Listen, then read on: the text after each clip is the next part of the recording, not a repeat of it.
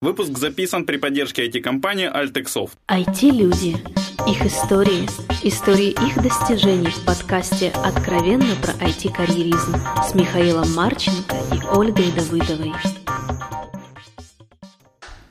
Всем привет, это 240 выпуск подкаста «Откровенно про IT-карьеризм». Мы все еще записываем докладчиков с Украины. С вами все еще Ольга Давыдова. И Михаил Марченко. Дорогой докладчик, просто представься, кто ты, где, чем занимаешься.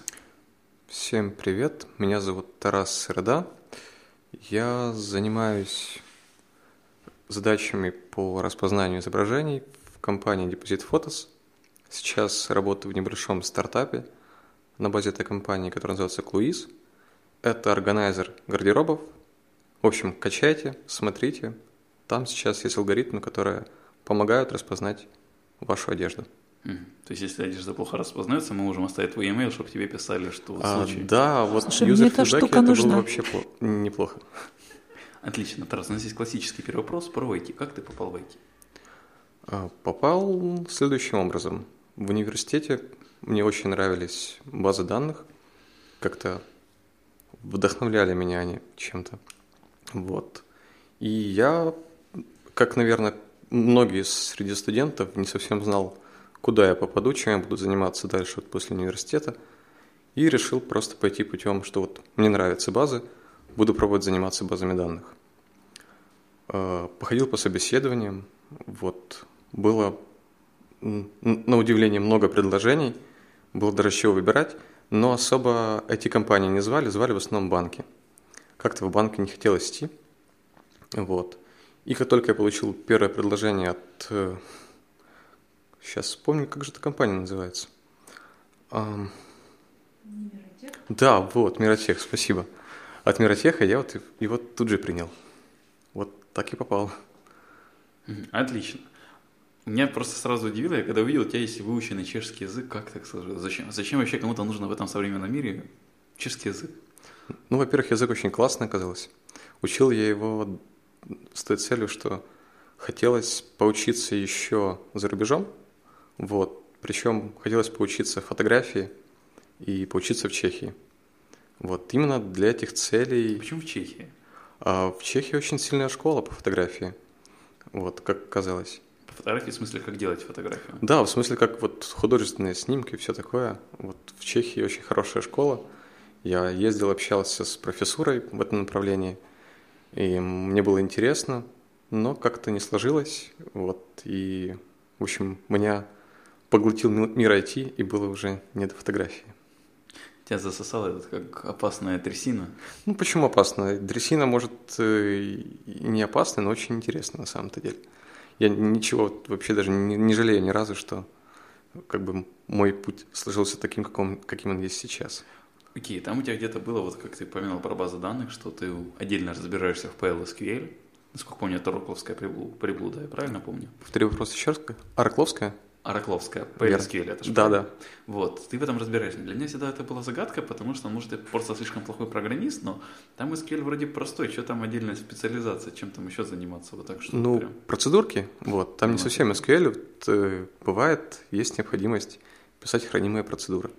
Вот, на самом деле ничего сложного особо, но кроме обычного сиквела мы получаем возможность создавать хранимые объекты, вот. Ну, тот же reusability, все остальное. Ну, это же все можно в коде писать. На Java придуман священный Hibernate. Можем на эту тему, в принципе, пообщаться, вот, но я считаю, что то, что хорошо делают базы, лучше делать на стороне баз данных. Это мой взгляд. То есть я хранить, не доверяю хибер... Хранить SQL-запросы лучше в базе? Э, я считаю, что э, некоторые объекты лучше бы просто по API вызывать и пользоваться. Угу тем, что уже описано вот на стороне базы данных. Оля, он тебя убедил? Да. Отлично. Он же специалист, а ты джавист. Я джавист, отлично, хорошо, поговорили. Окей, давай дальше. Ты как-то смотрел, э, что генерирует э, Hibernate да, в плане запросов? поэтому очень классно писать, допустим, на SQL. Когда ты писываешь Hibernate, тебе отдельные как раз под запросы, тогда там идет более-менее вменяемая оптимизация, и ты уже не паришься на эти вопросы. Миша, мы тебя отдельно запишем в подкасте. Ну, Я бы с удовольствием послушал подкаст. У нас уже есть один подкаст такой. Немножко не, не настолько специализированный. Вот, не, да, техническое интервью еще записать отдельно, это тоже был бы Конечно, огонь. конечно. Окей, хорошо. О, Ты вроде успел в такой компании, как Opera, поработать с дюжиной разных языков, платформ. Ну, это не Opera, называется она Orga, Orga Systems. Вот. Э, А, Вот, называется компания похожие символы, как бы, да.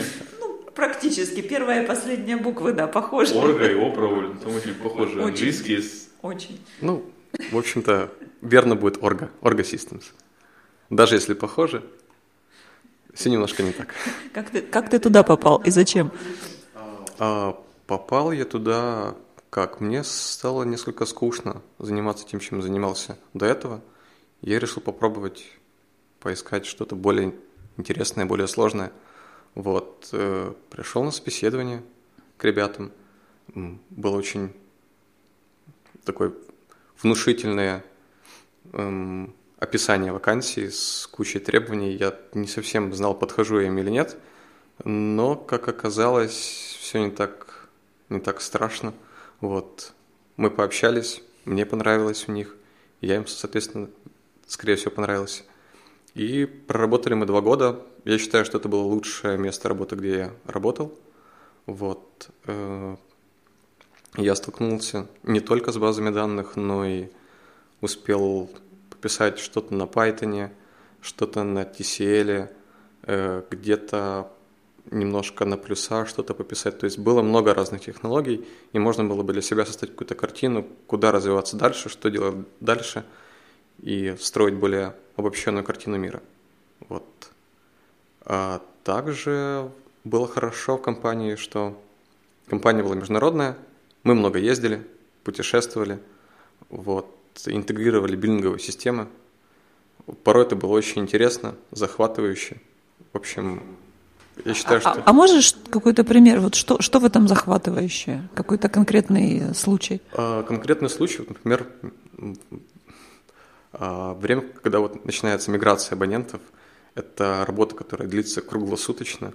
Вот, когда ты в 4 часа утра сидишь и наблюдаешь за тем, насколько успешно она проходит, если надо фиксить что-то по ходу, ну, много драйва. Вот, я люблю как бы такую работу, которая, ну, как бы запоминается чем-то. Вот, когда кроме какого-то логического ряда, который ты выстраиваешь, там, может, приятного кода, еще чего-то, ты получаешь какой-то эмоциональный окрас. Вот, он был. Он был за счет этого же стресса. В общем, получаешь такую очень обобщенную картину. То есть как- чем хуже, тем лучше, да, получается? То есть 24 часа работаешь, и такой кайф.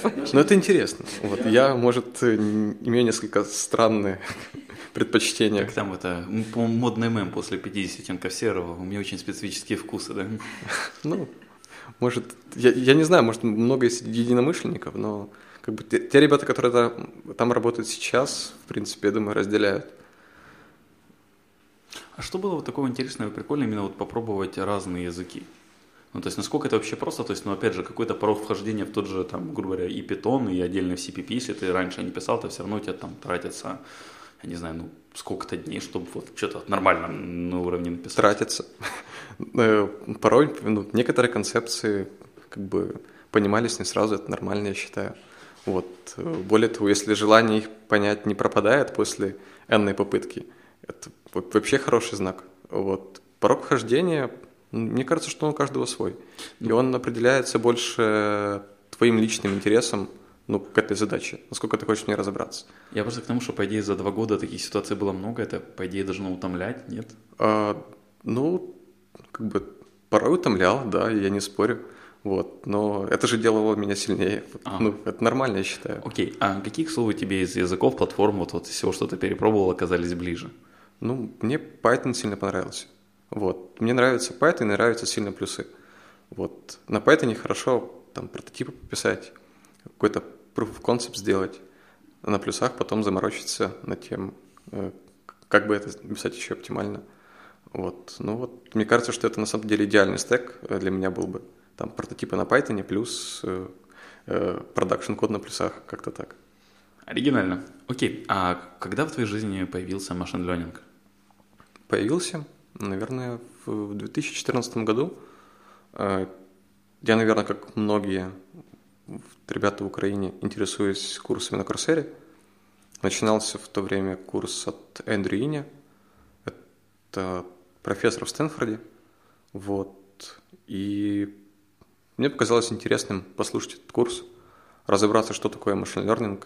Тогда о нем было очень много шумных слов. Вот. Я не совсем понимал э, вообще ну, сложности, которые меня ожидают, либо же вот вообще, что он мне мог бы дать. Было интересно этот обзорный курс прослушать, посмотреть. Вот. И после него я остался очень доволен. Это, наверное, был первый курс на Кроссере, который я прошел. Вот. Мне ассайменты нравились, мне нравились лекции. Единственное, что э, вот даже сейчас я понимаю, что некоторые вещи на Кроссере немножко устаревают по той простой причине, что, например, ассаймент, который выполняется в MATLAB, это немножко архаично сейчас.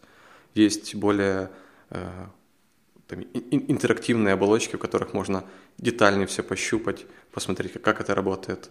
А вот MATLAB, он такой немножко, вот, мне кажется, слишком уж академический бывает.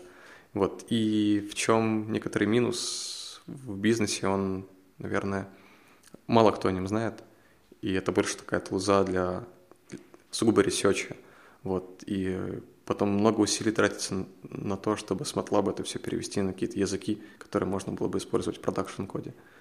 Вот, это как так, из комментариев, ну, что хотелось бы улучшать в тех же курсах вот, по machine learning у, там переводить это все на IPython блокноты, iTorch блокноты, где можно было бы тут же визуализировать свои результаты вычислений, Э, шарить эти блокноты на тех же гитхабах, где угодно.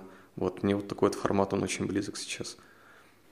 А что такое machine learning? Вот ты хотел узнать это. Мне вот тоже интересно. Можешь рассказать, что это все-таки? Попытаюсь рассказать. Вот. Ну, основная цель машин learning это прийти к искусственному интеллекту. То есть сделать наши машины несколько более интеллектуальными. Э, допустим, э, машины, которые мы могли бы давать более сложные задачи, которые ну вот, мы люди решаем в принципе просто. Там та же задача распознать каких-то объектов для человека, она дается очень просто. Мы даже не задумываемся над тем, насколько сколько мы времени затрачиваем для того, чтобы там, определить, что это свитер, либо что это волосы. Сразу. Знаешь, я иногда да. вот в магазинах долго затрачиваю, на самом деле, время. Придет свитер, кофта, или вот, вот все же к чему это ближе. Но это уже вопрос такой, терминологии, по-моему. Дефиниции, да. Но ты хорошо понимаешь, что эту вот штуку ты можешь носить на торсе. Вот. Ну, возможно. Не всегда, но ну, у тебя есть гипотезы. Да. Вот. У тебя есть какая-то обобщенная картина мира, как это все работает. И, на мой взгляд, вот как раз машин learning – это способ, когда мы при помощи данных пытаемся построить эту вот картину мира в какой-то узкой области, например, для решения какой-то конкретной задачи, но уже используя автоматизацию, используя вычислительные технологии. Вот. Но э, основным мотивом есть то, что мы используем для этого данные. Мы берем алгоритм, он ничего не знает, кроме какой-то там структуры, которую мы задаем искусственно, модели, плюс данных.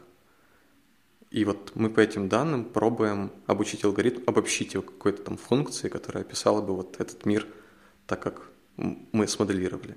Ну, то есть вы пытаетесь единичками и ноликами расписать вот весь процесс того же распознавания свитера – да, так и есть на самом и деле. И вышел красивенький он или нет, Оля?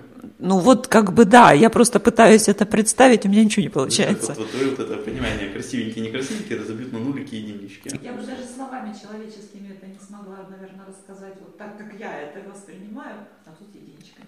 Я был вчера с Олей в магазине, она реально расписать не может. Ну, мы пробуем, что-то получается, э, некоторые результаты можно много и долго оспаривать, вот, но, с другой стороны, некоторые задачи решаются очень хорошо. Как раз то, что касается э, каких-то обобщенных явлений и не касается каких-то вкусов, в принципе, решается очень неплохо. Когда мы начинаем говорить о персонализациях, вот это один из трендов, который сейчас э, возникает, этот вопрос все больше и больше, как нам давать именно персонализованные рекомендации.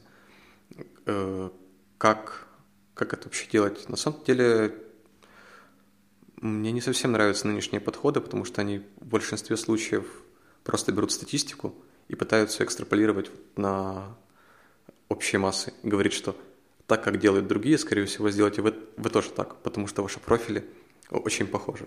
Ну, на группы какие-то Да, все равно но разбиваются. Немножко, мне кажется, что это очень такой большой кредит доверия дается таким алгоритмам, потому что они на самом-то деле, ну, мало чего учитывают, мало факторов. Ты сторонник вообще индивидуальных каких-то вот то есть персонализации прямо в едином объекте? Ну, не то чтобы в едином, но мне кажется, что нынешний инструментарий, который используется, он несколько... э, он мало учитывает вот эти вот персональные детали, которые свойственны какому-то человеку, либо свойственны этой проблеме, что интересно было бы поработать над тем, чтобы они учитывали больше факторов. И, возможно, как раз с нейросети вот в этом хорошо помогли бы, мне кажется. А что такое нейросети? Но если очень так базово, поняла. это просто математическая модель, э, которую создали, вдохновляясь тем, как работает наш мозг, о том, как мы думаем, как работает наш мозг. Потому что у нас есть только некоторые предположения, как он работает, мы до конца даже пока не разобрались, за что отвечают те либо иные участки в нашем мозге. Поэтому это мат-модель, э, которой мы пытаемся описать проблему. Вот. э, В данном случае вот э, в моей задаче я использую нейросети для классификации изображений. То есть при помощи ряда преобразований, которые являются функциями, мы от изображения, просто картинка, которая является JPEG, пытаемся получить вероятность ее принадлежности к тому либо иному классу. У нас есть какой-то набор классов, вот, ну, допустим, какие-то 10 классов, есть картинки. И мы пытаемся обучить функцию, которая способна была бы мапить картинку на один из классов. Вот э, это и есть как бы один из вариантов нейросети для распознания изображений. Я не знаю, есть ли смысл сейчас говорить о более детальных. Ну, наверное, нет. Мне просто интересно, это с биологией как-то вы связываете или это совершенно отдельно? Э, Есть, э, смотрите, здесь суть в том, что э, как раз процесс моделирования нейрона, вот, и вообще подход к его моделированию, он заимствован с биологии. Мы получаем э, тоже тельце, которое имеет дендриты, это так званые э, каналы связи с предыдущими нейронами. Есть понятие аксона, это тот канал связи, который уходит от э, сомы.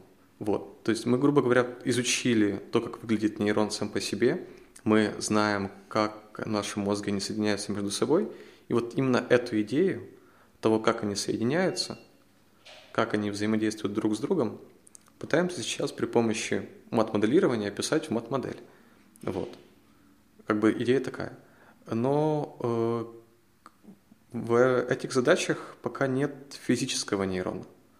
Ну Вот. Я знаю, что ведутся исследования, где искусственно выращиваются нейроны, которые обучают тем либо иным задачам. То есть уже пр- продвигаются больше не только к софтверной части, вот смоделировать Это же биохардвер даже получается. Да, это BioWare получается такой вот какой-то микс э, биотехнологий. Да, вот просто биотехнологии, скорее всего, если обобщенно сказать. Есть такие исследования, не знаю, насколько они сейчас продвинулись, но что-то такое всплывает время от времени в сети, что над этим работают. Вот, мне кажется, это должно быть очень интересно. Оля мне делает как-то какие-то так. тайные знаки, я пытаюсь понять, что на что, на что она намекает. Окей. Как ты попал в депозит фотос уже? Вот прослушал ты курс машин learning, понял, что интересная фигня какая-то. Да. А потом начал писать какие-то свои прототипы небольших решений по классификации изображений. У меня был небольшой прототипчик, я парсил сайты с изображением обуви, э, применял ал- алгоритмы кластеризации для этих изображений, пробовал посмотреть, насколько эти кластеры вообще выделяются по стилям обуви. И просто пришел к тому, что Оксфорды не броги. Ну, на тот момент я даже не знал, что такое броги, поэтому... Ты знал, что такое Оксфорды, это Да, уже круто. да, уже, уже знал, что такое Оксфорды. Вот. Оля до сих пор не знает, что такое Оксфорды и броги. Я думаю, это ваши мальчуковые какие-то слова. Почти. Вот. Я бы, наверное, тоже не знал, что такое броги, если бы не нынешний проект, где мне пришлось ознакомиться Что более Оксфорд это не броги, да, более чем сотней типов одежды, в том числе очень много типов обуви, но такая др- другая часть. Вот. По поводу как попал, написал свой небольшой прототипчик.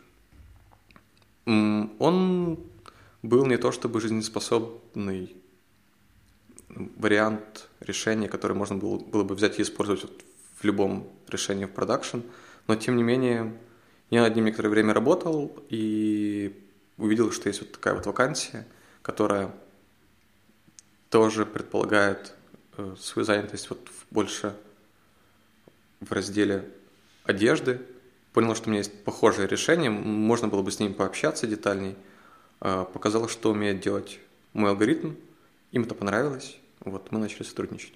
Вот как-то так. Все было очень просто на самом-то деле. И это уже сколько? Года полтора ты примерно занимаешься Даже меньше. Я работаю с ними около 9 месяцев. Плюс на время собеседования я был в командировке в Палестине. Мы по скайпу что-то пообщались. Вот. И, в общем-то, им понравилось. Я приехал в Киев. У меня было всего лишь два дня времени на выходных. Дальше уезжал в другую командировку.